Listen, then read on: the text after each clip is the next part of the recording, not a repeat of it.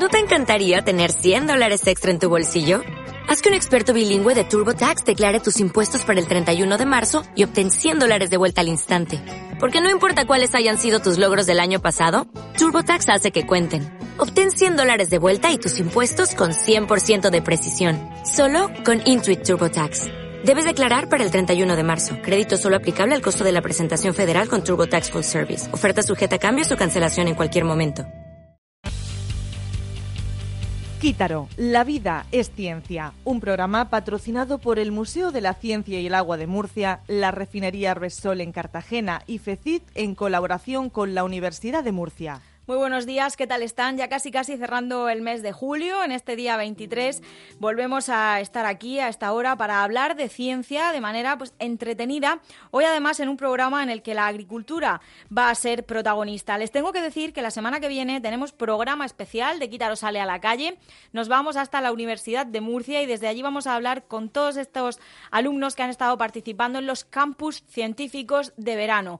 Vamos a poder saber de primera mano pues qué han estado haciendo, en qué actividades han participado, qué es lo que han aprendido y si recomiendan o no estas actividades para otros jóvenes que puedan querer asistir el año que viene. Unos campus que patrocina FECIT, también uno de nuestros colaboradores. Y bueno, como les digo, que la semana que viene vamos a poder conocer de primera mano de gracias a la colaboración con la Universidad de Murcia ya que bueno que nos reciben allí para contarnos qué han estado haciendo. Pero esta semana de momento nos quedamos en el estudio. Olga Lorente muy buenos días. Qué tenemos buenos días María José. Pues hoy tenemos en primer lugar a Pilar Bernal investigadora del CEBAS CSIC que nos va a hablar del suelo y de su importancia. Y después a Plácido Baró director de CIFEA de Torre Pacheco muy bien, y además de ellos, pues como siempre les digo, también pasarán por aquí Delfina Roca, que nos va a contar alguna curiosidad de la ciencia, y Carmen María Conesa, que nos trae las voces de los más pequeños, que como saben, pues también en verano están participando de talleres y actividades numerosas en las que la ciencia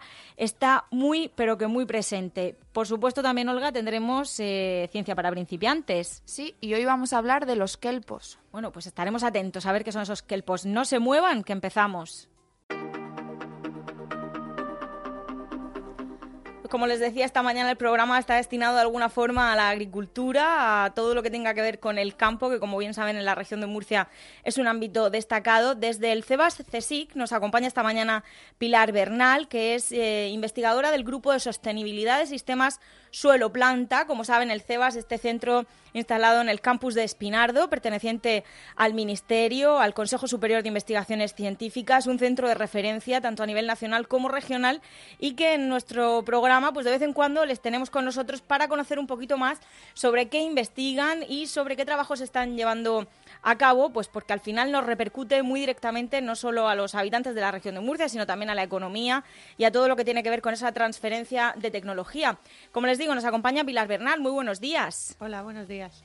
Pilar, encantados de tenerla con nosotros. En concreto viene a hablarnos de ese grupo de sostenibilidad de sistemas suelo-planta. A mí me gustaría, en primer lugar, que explicásemos qué es esa relación sistema suelo-planta, porque suena, pues sí, así como muy lógica, pero en realidad a nivel investigador, ¿qué supone? ¿Cómo lo podemos definir? Bueno, este grupo lo que estudia son todas las interrelaciones que existen entre el suelo y la planta. Es decir, para que haya una vegetación en un suelo, pues o en un, en un terreno, pues hace falta que haya eh, un, suelo fértil y entonces la fertilidad del suelo afecta mucho a la producción de planta, tanto en suelos agrícolas como en sistemas naturales. Entonces nosotros lo que estudiamos es esa interrelación que existe entre el suelo y la planta, de manera que tengamos unos mm, ecosistemas eh, sostenibles, tanto naturales como agrícolas. Háblenos un poco de la importancia del suelo como sustento, porque también es muy importante. Bueno, eh, tradicionalmente el suelo pues eh, es eh, el sustento de la vida, porque del suelo pues producimos las cosechas y los alimentos. ¿no? Lo que pasa es que el suelo ha sido muy, muy poco considerado, ha sido considerado últimamente como eh, el lugar de vertedero de residuos y entonces eh, esto ha llevado a una degradación del, suelo, de las propiedades del mismo, de la, de la flora y la fauna que existe en el mismo. No es un sistema inerte, es un sistema vivo en el que eh, conviven tanto organismos, microorganismos, como artrópodos y como plantas. Entonces necesitamos conservar y mejorar esa fertilidad del suelo, esas propiedades químicas y biológicas, también físicas del mismo, que nos permita la vida porque no le damos la importancia que merece. Vemos el suelo como algo sobre lo que pisamos, pero realmente no somos conscientes de todo, como ha dicho, es un sistema vivo, de todo lo que hay en él, de la importancia de cuidarlo y de lo que eso supone para las personas desde un punto de vista egoísta, si tenemos que centrarnos en el suelo para darle importancia y decir, bueno, pues a mí como me repercute, realmente es más importante de lo que la gente cree. Por supuesto, porque eh, lo que hay en el suelo es lo que luego nos vamos a comer. No nos comemos el suelo directamente, pero nos comemos las plantas, los cultivos que eh, producimos en esos suelos. Entonces es muy importante tener un suelo que, eh, que denominaríamos limpio, es decir, sostenible, con unas funciones biológicas activas, con unos ciclos de nutrientes adecuados para que eh, las plantas puedan crecer, no solo cultivos, también estamos hablando de sistemas, de sistemas naturales, eh, mm, los bosques, etcétera. Todo, todo, todo el ser vivo está creciendo en el suelo. Entonces, si estamos hablando de lo que repercute directamente al ser humano, por un lado serían los alimentos de origen vegetal que se están produciendo en ese suelo, pero también el medio ambiente, porque el suelo es un sumidero muy importante de CO2. Es decir, eh, el, tener un suelo fértil con una buena capa de, de, cubierta vegetal, con unos árboles, esto nos va a repercutir en que reducimos eh, eh, el efecto invernadero que tienen los gases como es el CO2 o todos los que tienen un efecto invernadero. Y hablando de la calidad del suelo, de pues evitar que esos suelos, que los suelos puedan estar contaminados, precisamente una de las líneas de investigación del grupo en el que trabaja Pilar Bernal, este de sostenibilidad de sistemas suelo-planta, es la recuperación de suelos contaminados por metales pesados mediante fitorremediación. Háblenos en primer lugar de la fitorremediación. Ahora entramos en el tema de la descontaminación de suelos. ¿Qué es, qué es eso de la fitorremediación, esa técnica que ustedes investigan? Bueno, lo que denominamos fitotecnologías son tecnologías de recuperación mediante el uso de plantas. Son tecnologías que llamamos eh, suaves, compatibles con el medio ambiente, que lo que hace uso es de mm, las propiedades de las plantas para tolerar eh, acumular o disminuir la toxicidad de los eh, elementos tóxicos en el suelo. Entonces existen mm, varias tecnologías en función de lo que hacen las plantas. Podemos tener fitoextracción si queremos eliminar esos elementos contaminantes. Tenemos fitoinmovilización, que es en lo que más eh, la técnica que más desarrollamos nosotros actualmente. También tenemos la fitoestabilización, mm, que también hace un efecto físico, rizofiltración, que para la, depuración de aguas, eh, de aguas residuales, eh, etcétera. Tenemos todo un conjunto de tecnologías, entonces en función de nuestro objetivo, pues eh, hacemos uso de uno o de otro. Pero principalmente lo que se hace es el uso de las propiedades de las plantas para recuperar un suelo. ¿Y se puede llegar a recuperar un suelo contaminado? Sí, si denominamos recuperar un suelo, recuperar sus funciones biológicas y químicas. Sí se puede recuperar. Ahora, en lo que no, si hablamos de recuperar un suelo, eliminar totalmente al 100% los contaminantes, eso no, eso es una quimera. Pero sí recuperar las funciones del suelo. Y en esos términos es en los que nosotros trabajamos, la recuperación de las funciones biológicas del suelo.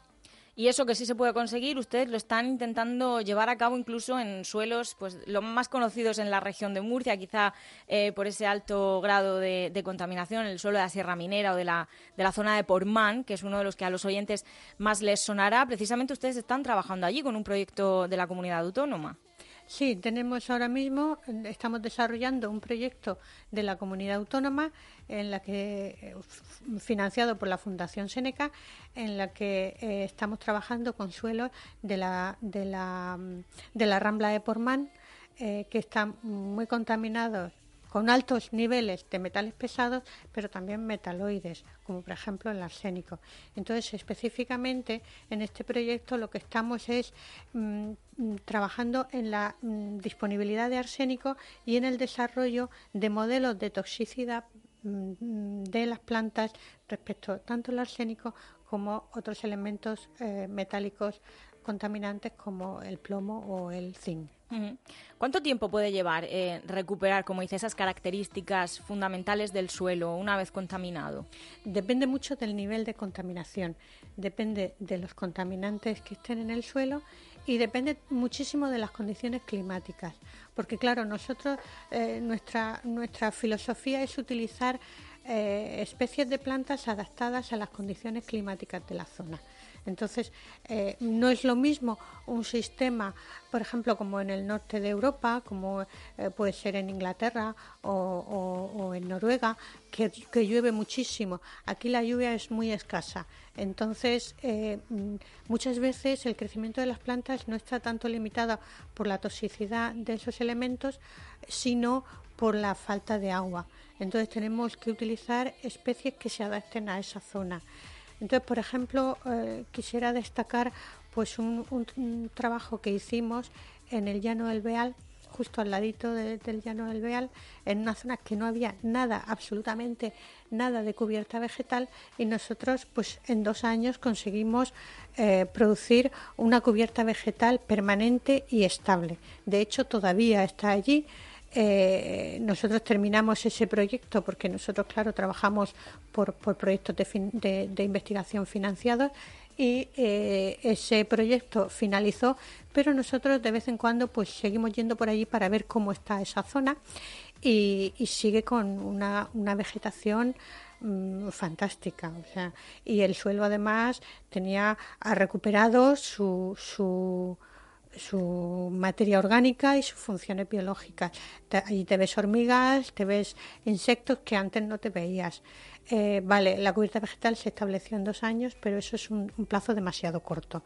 Tendríamos que hablar eh, de cuatro o cinco años.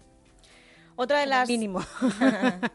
Otra de las líneas de investigación en las que trabaja el Grupo de Sostenibilidad del Sistema Suelo-Planta del CEBAS-CSIC es la tecnología biológica para el reciclado de residuos orgánicos y la valorización del sistema suelo-planta. Aquí hablamos de, compostaje, de fertilizantes. Esto ya nos suena más, pero me gustaría que nos definiese un poquito a qué se dedican en esa línea. Bueno, en esa línea lo que hacemos eh, es la, eh, el desarrollo de tecnologías de, eh, de para el reciclado de residuos orgánicos eh, de manera que sean compatibles, esas tecnologías sean compatibles con el medio ambiente.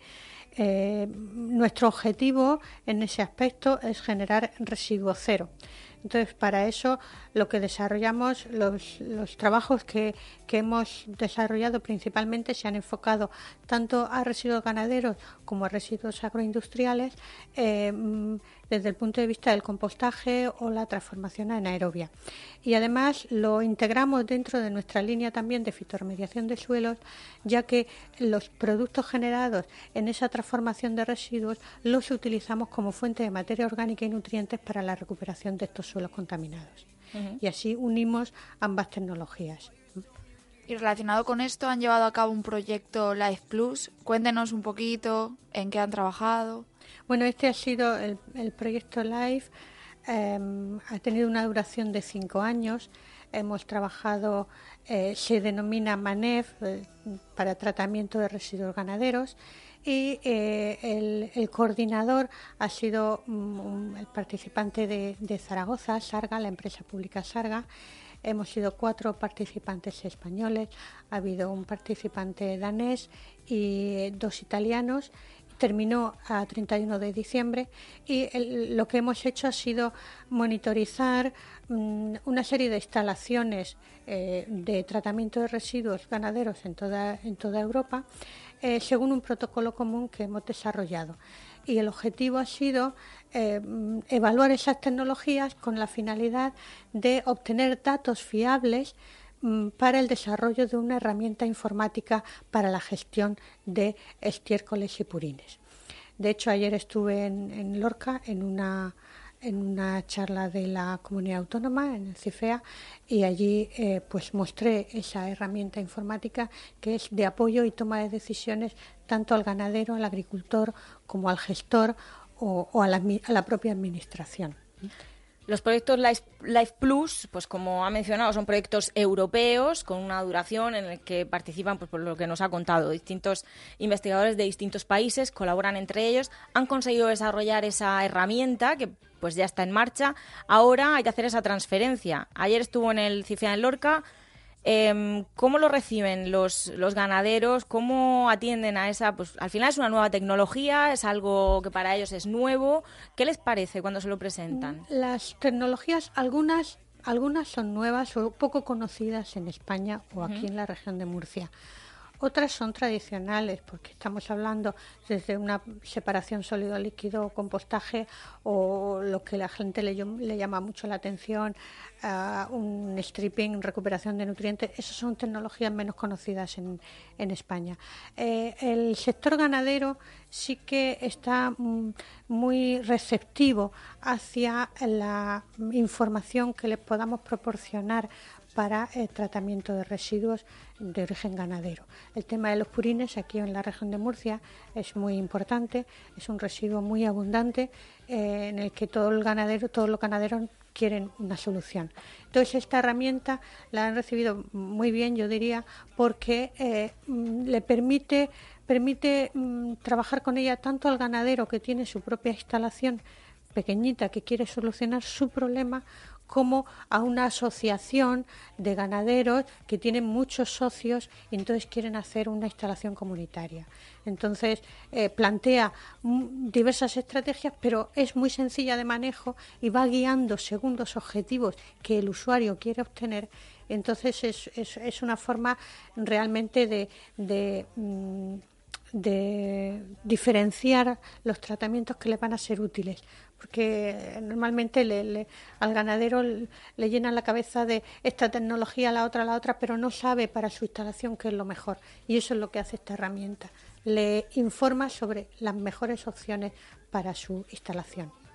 La relación entre el CEBAS y las empresas en la región de Murcia es pues muy habitual. Nosotros lo vemos continuamente cuando ustedes nos visitan y nos hablan de esa transferencia. En el caso de su grupo, de este grupo de sostenibilidad del sistema suelo-planta, eh, nos cuenta también un poquillo cómo está esa, esa transferencia, esa relación con las empresas aquí en el sector. Bueno, mm, en primer lugar, respecto a las empresas, tengo que decir que no siempre es sencillo, porque mm, la transferencia pues, pues es difícil. El científico tiene un punto de vista, el empresario tiene otro punto de vista, eh, pero sí que mm, finalmente cuando consideran y se dan cuenta de la utilidad que tiene nuestra investigación, entonces sí que nos buscan. De hecho, nosotros ahora mismo tenemos un proyecto con la empresa Sinergias para la recuperación de suelos contaminados con contaminantes orgánicos. Y un, aspecto muy importante eh, son los contaminantes procedentes de las mm, instalaciones termosolares. Entonces, eh, han contado con nosotros para desarrollo de esa tecnología y acabamos de, firmar el, convenio y el acuerdo para empezar con el proyecto. O sea que eh, las empresas no les tiene que dar miedo la investigación y tienen que contar con nosotros yo les animo a que cuenten con nosotros para mm, porque podemos poner en práctica nuestro conocimiento, que a nosotros también es extremadamente útil estar en contacto con lo que requiere la sociedad con lo que requiere las empresas y la industria para solucionarle los problemas. Mm. Pues ya lo saben ustedes, con ese mensaje nos quedamos, pueden contar con el CEBAS para lo que necesiten si están en el campo de, pues sobre todo de la agricultura, ya saben que, pueden hablar con ellos, con este grupo de sostenibilidad de suelo, de sistemas suelo-planta, que hay que decir que tiene muchas más líneas de investigación, algunas relacionadas con la agricultura ecológica o con eh, los procesos de degradación naturales del suelo. Hoy nos quedamos sin tiempo, así que esperamos que en otra ocasión nos puedan volver a visitar para, para hablar de esas otras líneas de investigación de este grupo, pero hoy, ya digo, nos quedamos sin tiempo, nos toca despedirla. Muy bien, pues muchas gracias por contar conmigo y por invitarme a venir y a contar un poquito lo que hacemos. Pues nada, despedimos a Pilar Bernal, investigadora principal, como decimos, del Grupo de Sostenibilidad de Sistemas Suelo-Planta del CEBASE CSIC. Muchas gracias por haber estado con nosotros. Gracias a vosotros. Y Olga, nosotras seguimos hablando de, de agricultura. Ya Pilar ha mencionado uno de los CIFEA, nosotras nos vamos con otro. Esto no para. Y si en las últimas semanas hemos aprendido conceptos básicos sobre el fuego, los mosquitos o los gasterópodos, Hoy llega el turno de los kelpos. Ciencia para principiantes. Olga Lorente, cuéntanos qué son y bueno, qué nos vas a contar de ellos hoy. Estamos deseando saber, con ese nombre, ¿nos suena? ¿Los conocemos? Pues mira, los kelpos son las grandes algas marinas que generan un hábitat muy similar al bosque, a un bosque terrestre. El mayor kelpo que existe en el mundo es el denominado kelpo gigante, que puede llegar a alcanzar los 30 metros de altura y tiene una distribución bipolar por las costas pacíficas de América, en las costas del sur de Chile y Argentina, en aguas de Nueva Zelanda y Australia y también en Sudáfrica. Puede llegar a encontrarse en profundidades de hasta 60 metros cuando las condiciones del mar permiten la entrada de la luz prefieren aguas templadas, aunque también puede darse en otras bastante cercanas a los polos, siempre y cuando la temperatura de esta no baje de los 5 grados, lo que destruiría a los eh, gametófitos, que es la planta sexual de los kelpos. Los kelpos empiezan su vida como esporas que pueden dar lugar a hembras o a machos. La hembra de los kelpos produce los huevos que deben ser fertilizados por el esperma de los machos y con este fin las hembras se valen de las feromonas para atraer a los machos, fecundar los huevos que posteriormente se desarrollarán en plantas de las que saldrán esporas de las que solo un mínimo porcentaje llegará a crear una planta. Para que te hagas una idea, de cada 100.000 nuevas plantas jóvenes, apenas una llegará a ser adulta y como si de un embarazo se tratase, el ciclo de vida del kelpo necesita entre 12 y 14 meses para completarse. La mayoría se desarrolla y muere en solo 6-9 meses en un proceso continuo de fecundación. Tiene un crecimiento asombroso eh, porque no para de hasta 50-60 centímetros por día hasta que se muere. Como si fuesen bosques terrestres, antes lo he mencionado, las laminarias o kelpos funcionan a modo de grandes árboles, permitiendo que cientos de animales y vegetales vivan en sus copas, ramas y en su sistema de raíces. Y también tienen enemigos. Exacto, porque los principales enemigos de los kelpos son los erizos marinos, que se alimentan de sus brotes y sus hojas, pudiendo acabar con grandes extensiones de estos bosques submarinos. Pero afortunadamente las estrellas de mar y los peces eh, vieja comen erizos, controlando su población y evitando que puedan destruir el ecosistema de kelpos. También las nutrias marinas se alimentan de erizos y de abalones, fáciles de encontrar en este intricado bosque. Eh, antes se me ha olvidado decir que una de las especies que se encuentran en estos ecosistemas que nos pueden sonar más son el tiburón azul y algún cetáceo como el delfín de, de flancos blancos del Pacífico. En Europa las especies más habituales también son la sarcoiza y la laminaria y pueden encontrarse tanto en el Atlántico como en el Mediterráneo. Y tienen usos industriales. Pues sí, además de su alto valor ecológico, muchas especies de kelpos tienen una gran importancia en industrias tan dispares como la de la alimentación, la farmacéutica, las pinturas, la construcción o los cosméticos, porque aparte del consumo directo de la planta o su utilización como fertilizante, los kelpos producen una sustancia conocida como alginato que es aplicablemente utilizada como en productos alimenticios como helados, salsas, cervezas, yogures, en productos de higiene como la pasta de dientes, el champú, el jamón, el jabón, perdón, y medicinales como varias píldoras. También en productos industriales como los tintes, las pinturas, las soldaduras y la acuicultura de algas o de eh, aguas eh, de lastre de los buques mercantes han introducido algunas variedades de kelpos en ecosistemas ajenos, provocando graves problemas que podrían poner en peligro las especies autóctonas e incluso afectar a las poblaciones de los moluscos. Pues muy interesante todo esto de los kelpos. Muchísimas gracias por la información. Nosotros vamos con más cosas. Ciencia para principiantes. Pues continuamos con la segunda entrevista de la mañana. Ya saben ustedes que va la cosa de, agricultura y que vamos a hablar del CIFEA, de uno de los centros de, integral de formación y experiencias agrarias, de los cuatro que hay en la región de Murcia. En concreto vamos a hablar del centro de Torre Pacheco, unos centros de los que pues no habíamos hablado todavía en Quítaro y que pues recientemente los hemos descubierto, aunque ya tienen una larga trayectoria. Y bueno, pues vamos a, a darlos a conocer en el programa y a saber también nosotras un poquito más sobre ellos. Para todo esto nos acompaña acompaña esta mañana en el estudio Plácido Baró, el director del CIFEA de Torre Pacheco, que viene pues bueno a contarnos eh, qué están haciendo y qué son estos centros. Muy buenos días. Hola, buenos días. Nos ayuda Plácido a, contarle a los oyentes qué son los CIFEA, estos Centro Integral de Formación y Experiencias Agrarias, que ya digo, para nosotros ha sido pues un descubrimiento reciente, pero es algo ya de mucha trayectoria en la región de Murcia. Pues sí, el centro de Torre Pacheco en concreto lleva, bueno, se inauguró en el 1973, con lo cual lleva formando técnicos para el sector agrario desde este año. La trayectoria, el conocimiento de este centro en la comarca del Campo de Cartagena, pues eh, es importante y es conocido, pero a ese nivel, ¿no? Y es realmente interesante que nos conozcan pues todo el mundo. Y concretamente, ¿qué son los CIFEA? Para que la gente que nos escuche lo pueda, pueda saber. Bueno, el Centro de Centro Integrado de Formación y experiencias agrarias, lo que trata de decir es que es un centro donde se desarrollan diversos tipos de formación y a la vez experimentación agraria y proyectos de investigación. Es decir, ¿qué formaciones? Pues damos una formación reglada en la cual, eh, en colaboración con la Consejería de Educación y Universidades, se imparten ciclos formativos. Nosotros tenemos ciclos formativos de grado medio, en el cual damos técnico en agropecuaria y técnico en jardinería y floristería, y un ciclo de grado superior paisajismo y medio rural.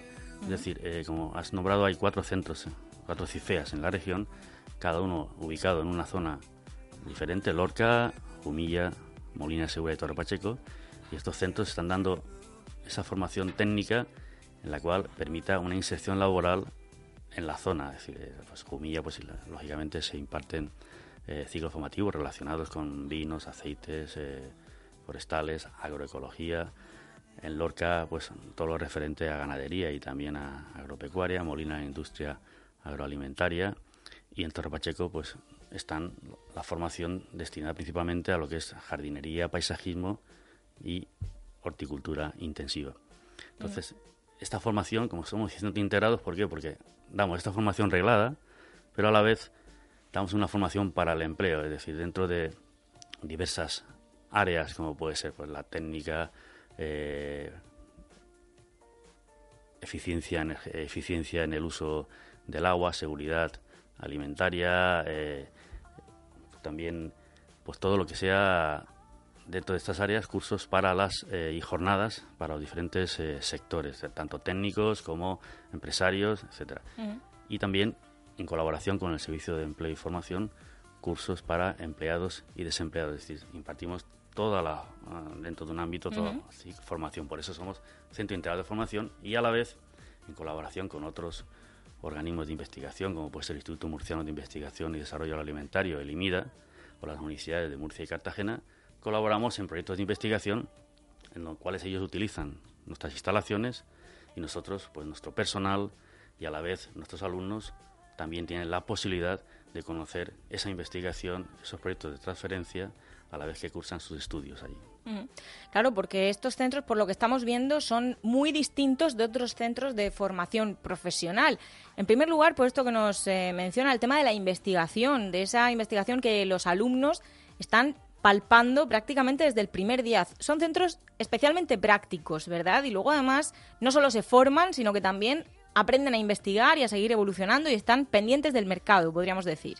Sí, bueno, esta es una de las cosas que yo considero muy importantes a la hora de que el alumno, eh, aparte de estar formándose, sacándose su título, tiene la posibilidad en estos centros, debido a que tenemos esta colaboración con estos eh, institutos de investigación, el poder conocer realmente pues eh, proyectos de investigación, qué es un proyecto de investigación, de qué, qué, se está desarrollando, trabajar en ello, hacer prácticas en estos proyectos de investigación, conocer los resultados cosa que es pues muy interesante porque está formándose y está viendo realidades y, cuestiones de, futuro. Es decir, lógicamente no se da en, todos los centros de formación porque no tienen estas posibilidades de tener eh, un centro con estas instalaciones y, que pueda permitir ese uso. ¿no? Es decir, es algo que realmente nosotros con la relación que tenemos con otros centros, ya no solamente nacionales, sino internacionales, pues le dan ese valor añadido a, estas peculiaridades que tenemos en nuestros centros de formación y experiencias agrarias. Son centros que, en este caso, eh, pertenecen a la Consejería de Agua, Agricultura y Medio Ambiente, pero que la Consejería de Educación y Universidades eh, está, colabora con nosotros porque ha visto que esta, esta simbiosis, esta relación, pues eh, tiene unos resultados excepcionales.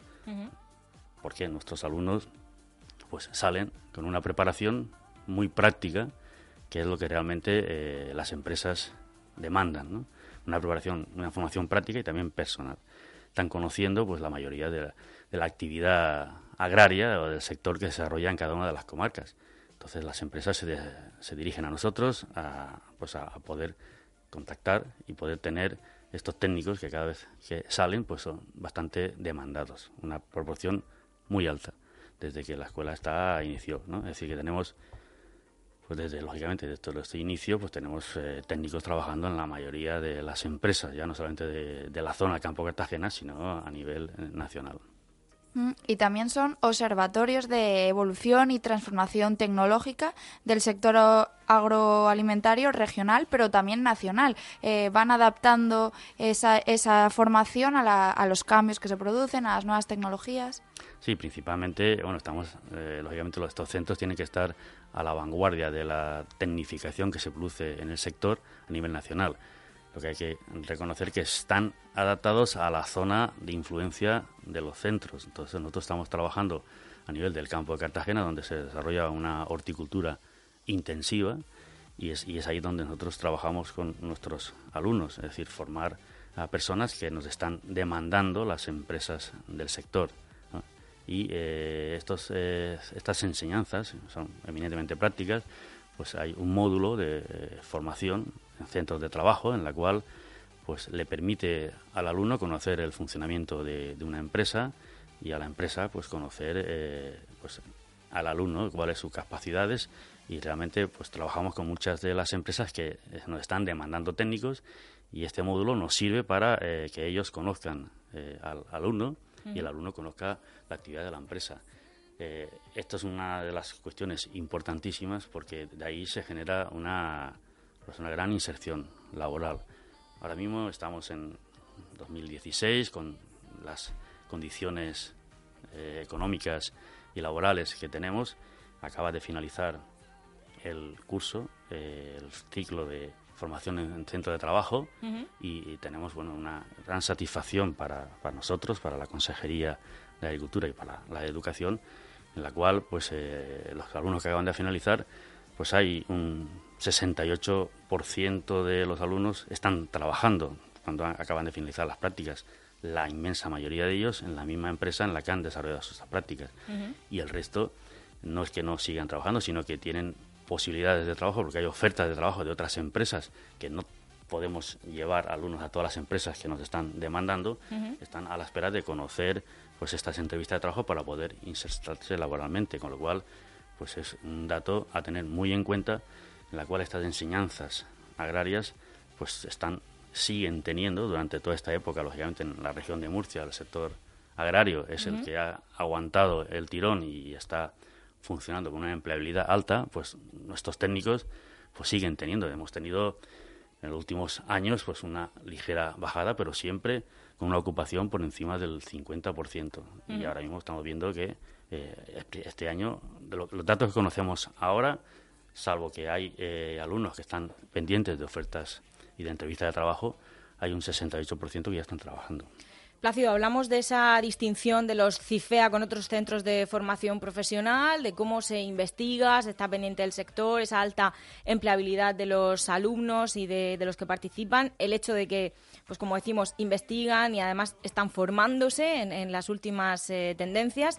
Y además de todo esto, tienen la posibilidad no solo de trabajar a nivel regional y nacional, sino también internacional, porque precisamente pues el CIFEA de Torre Pacheco cuenta con una carta Erasmus en el periodo 2014-2020 que seguramente pues después ampliarán para prácticas de alumnos del grado superior en empresas europeas, algo pues que no todos los centros eh, ofrecen tampoco, es eh, también una distinción en este caso del CIFEA de Torre Pacheco, pero que les permite también estar en contacto con el mundo europeo, con esa comunidad europea, con las necesidades del sector fuera de nuestras fronteras y esto también es destacable. Sí, creo que es importantísimo. Estamos en un mundo global y realmente los conocimientos hay que adquirirlos donde están y principalmente eh, el, que están haciendo nuestros competidores a la vez que amigos, pues es muy interesante que los alumnos abran la, la mente, vean qué se está haciendo en otros centros europeos y los CIFEA, ya no solamente el de Torre Pacheco, sino el resto de, de CIFEAs, la consejería, en este caso, y el Servicio de Formación y Transferencia, siempre ha apostado por la europeización de nuestros centros y ya mucho antes de, que la Unión Europea se hiciera efecto, nosotros ya teníamos eh, relaciones e intercambios con otros centros agrícolas de, Europa.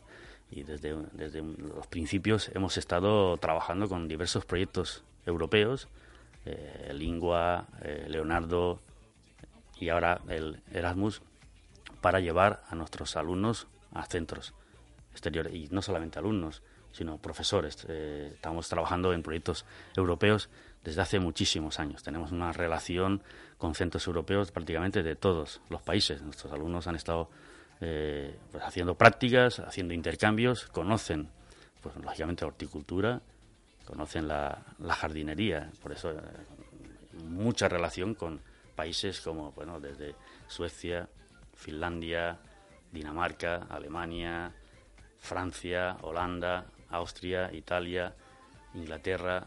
Es decir, que eh, hemos trabajado, hemos colaborado con todos estos países y ahora mismo tenemos desde el 2008, cuando se inició, tenemos Carta Erasmus y nuestros alumnos han podido realizar prácticas en estos países, Estonia,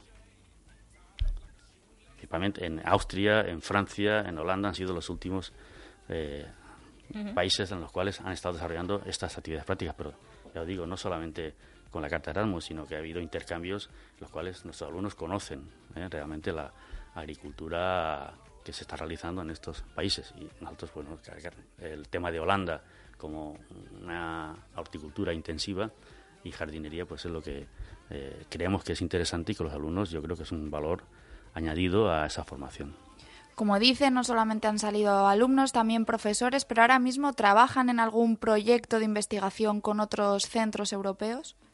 Sí, bueno, eh, como hemos dicho, eh, tenemos una relación de proyectos de investigación que elimina acaba de bueno acaba de finalizar uno de los proyectos en los cuales se trata de, pues, nuevas estrategias de intensificación sostenible de, una, de la producción en invernaderos de, con clima mediterráneo.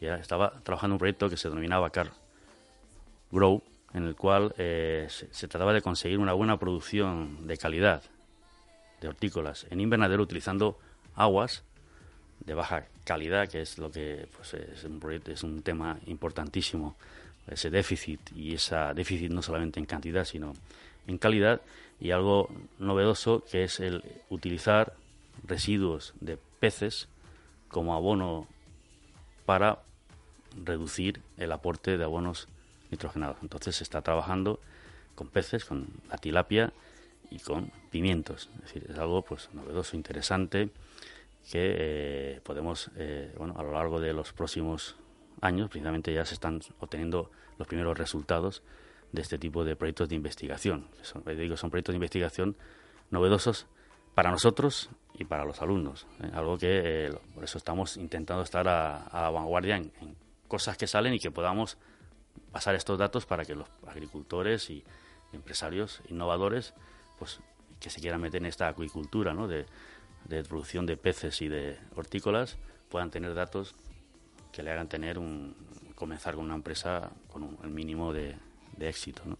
Ese es uno de los proyectos que estamos. Luego, aparte, en proyectos de transferencia tecnológica con el PDR, pues eh, estamos eh, desarrollando pues, estrategias eh, de cultivo, algo muy importante que es el efecto de la fertilización nitrogenada en una zona vulnerable a la contaminación de nitratos de origen agrario, pues estamos trabajando en ello con el fin de conseguir datos que puedan reducir el aporte nítrico a los cultivos. Entonces, a los agricultores hay que darle datos relacionados con esta problemática para que sean conscientes de que se pueden obtener productos de calidad sin utilizar tantas dosis de nitrógeno que pueden ser perjudiciales para el medio ambiente. Bueno, pues eh, nuevas variedades que se puedan adaptar a la zona del campo de Cartagena, en frutales, en cítricos, en, almendros, algo que pueda tener esa transferencia y que pueda servir como alternativa a los cultivos establecidos con datos, con resultados, para que el agricultor no comience de cero, sino con algo que ya se pueda palpar. ¿no? Entonces, todo ese tipo de cosas se están desarrollando, en este caso en CIFEA de Torre Pacheco.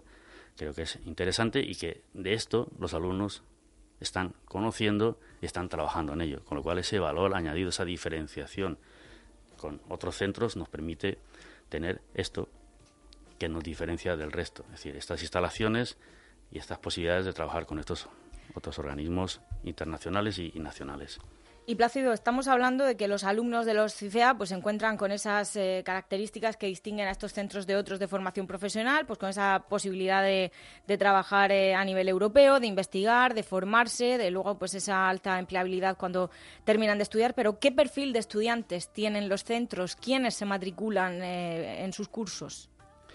Bien, yo creo que el centro está impartiendo este tipo de ciclos formativos que hemos, hemos hablado, grado medio en jardinería, floristería, agropecuaria y paisajismo medio rural. Es decir, los alumnos que finalizan eso, que tienen una vocación agraria, que sus padres pueden tener, eh, sean empresarios agrícolas, o que puedan tener esa iniciativa empresarial, sean emprendedores, de ver que, bueno, que es una actividad agraria, no tiene nada que ver con la actividad agraria que se desarrollaba hace muchos años a la modernización y tecnificación que tenemos ahora, pues eh, son alumnos que, eh, bueno, personas que ven una posibilidad de una inserción, una posibilidad de un seguir con su explotación agraria y que eh, realmente pues le interesa la actividad, la formación agraria, en este caso agropecuaria, también con el tema de ganadería importante también en la región y, por supuesto, en la jardinería y la floristería. Son sectores que están demandando técnicos, con lo cual, pues eh, para grado superior, si se necesita una formación superior, como es el, bachiller, o bueno, hay otro tipo de, posibilidades de acceso con la FP2, etcétera, pero ya con una mayor eh, para obtener este tipo de grado ya necesitas una mayor formación, ¿no?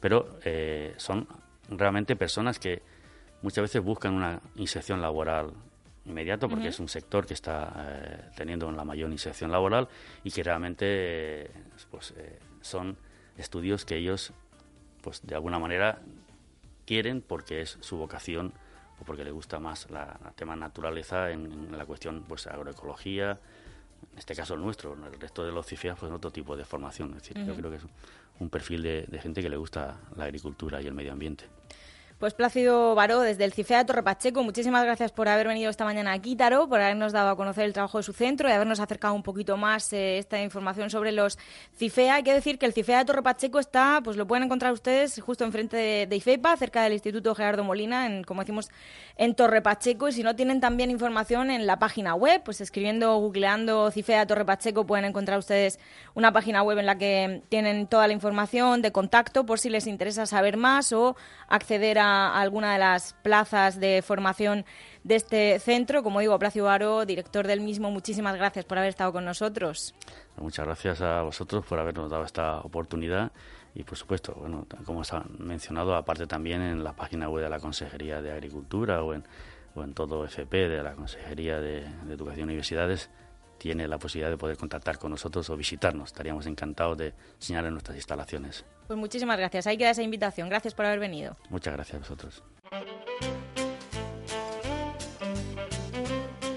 Y en estas vacaciones seguro que más de uno no sabe qué hacer con los más pequeños de la casa, así que esta mañana Carmen María con esa nos trae algunas recomendaciones de cómo pues tenerles tranquilitos un rato aprendiendo de ciencia. Buenos días. Buenos días, María José, buenos días a todos. Pues mira, os traigo una sesión de cine increíble para estas vacaciones, para disfrutar en familia, eh, con los niños y por supuesto eh, películas infantiles y juveniles donde los protagonistas pues son científicos y genios de la invención. Así que si os parece, tomamos eh, boli, papel y vamos apuntando Muy porque bien. tenemos unas siestas estupendas con estas películas para este verano. ¿Qué podemos ver? Mira, pues vamos a empezar, por supuesto, recomendamos la trilogía de Regreso al Futuro. Ya saben ustedes que el año pasado se cumplían 30 años desde que, bueno, pues se lanzó eh, esta trilogía Regreso al Futuro.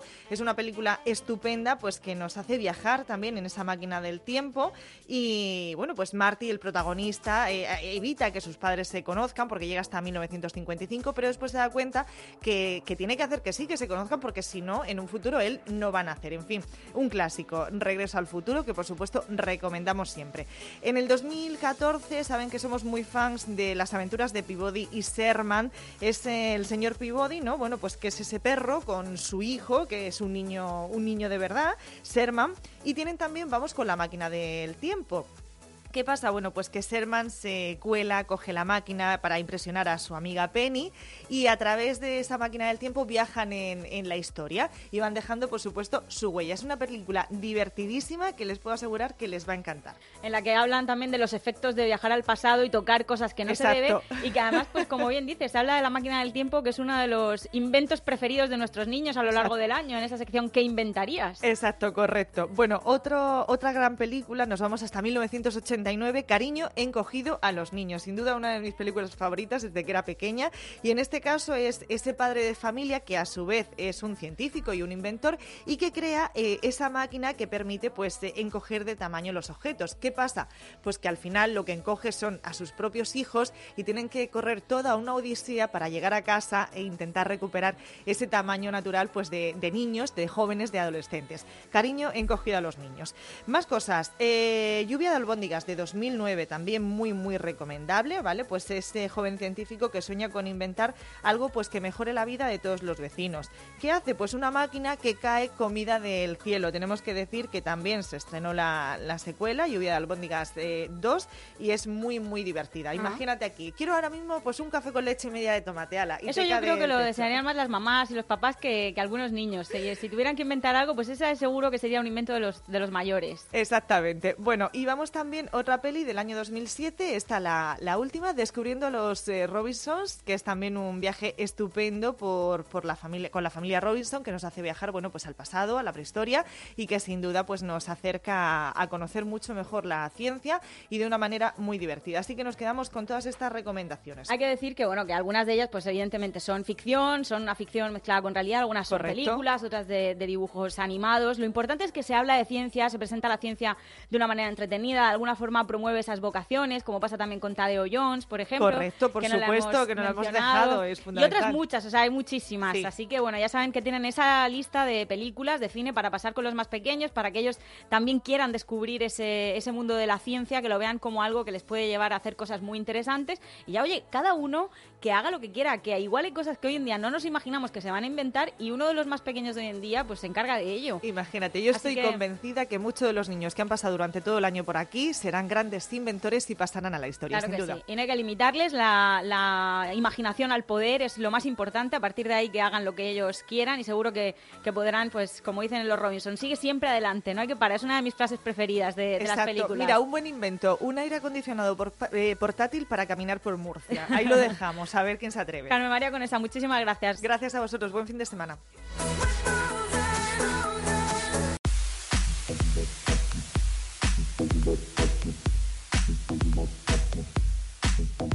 Vamos ya casi casi que cerrando el mes de julio. Hoy también terminamos aquí, ya nos toca despedirnos. Ya saben que la semana que viene tenemos programa especial Campus Científicos de Verano, un programa de Quítaro sale a la calle en el que estaremos desde la Universidad de Murcia. Y antes de eso nos pueden encontrar en Twitter arroba quitaroorm, en Facebook y en la dirección de correo electrónico quitaro.orm arroba. Olga, te vas ya de vacaciones. Yo sí, ya me despido. esperamos que lo pases muy bien y te esperamos de vuelta. Así es, me voy a Estados Unidos, os mandaré fotillos desde ahí y a la vuelta nos escuchamos. Pues sí, nosotros deseando que lo pases fenomenal. Ustedes también, ya saben que nosotros seguimos, que en los diarios tenemos las píldoras de ciencia, que Santi García Cremades nos ofrece los miércoles el Llámalo X y que los jueves tenemos la sección de la Universidad de Murcia. La semana que viene con programa especial, insisto, les esperamos desde la Universidad de Murcia con los campus científicos de verano que financia FECI Disfruten del fin de semana y sonrían.